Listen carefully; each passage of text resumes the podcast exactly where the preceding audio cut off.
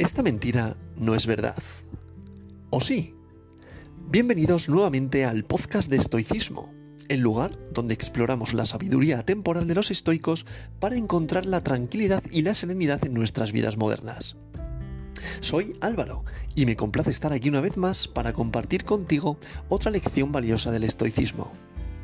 En nuestro episodio anterior aprendimos sobre las cuatro virtudes cardinales del estoicismo y cómo pueden ser pilares fundamentales para una vida significativa.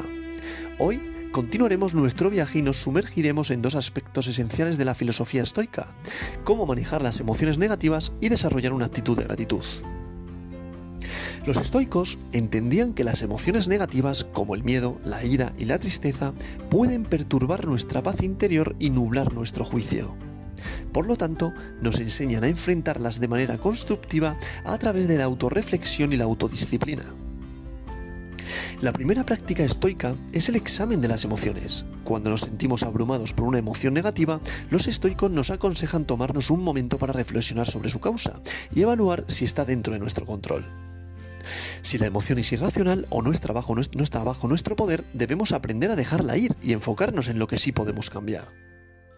Otra técnica estoica es el diálogo socrático. Imagina que tienes un amigo sabio a tu lado y lo que tienes que hacer es explicarle tus preocupaciones y emociones negativas.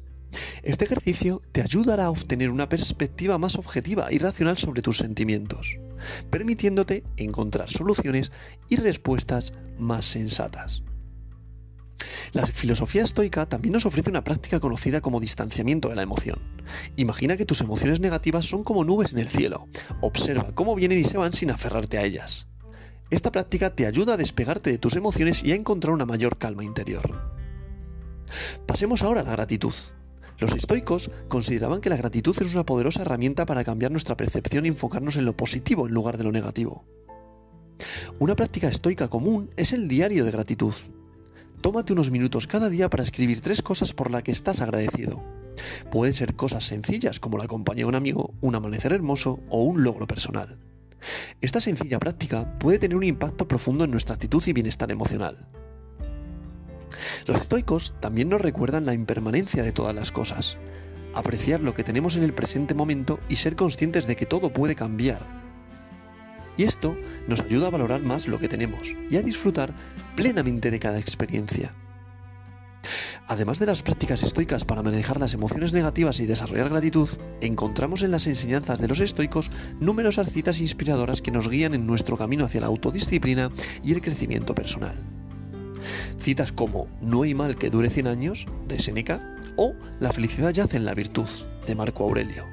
Esto nos recuerda la importancia de centrarnos en lo que podemos controlar y cultivar nuestras virtudes para alcanzar la tranquilidad y la sabiduría. En el próximo episodio profundizaremos aún más en las enseñanzas estoicas y exploraremos cómo aplicar estas prácticas en situaciones cotidianas, desde enfrentar el estrés laboral hasta mejorar nuestras relaciones interpersonales. Gracias por unirte a este tercer episodio del podcast de Estoicismo.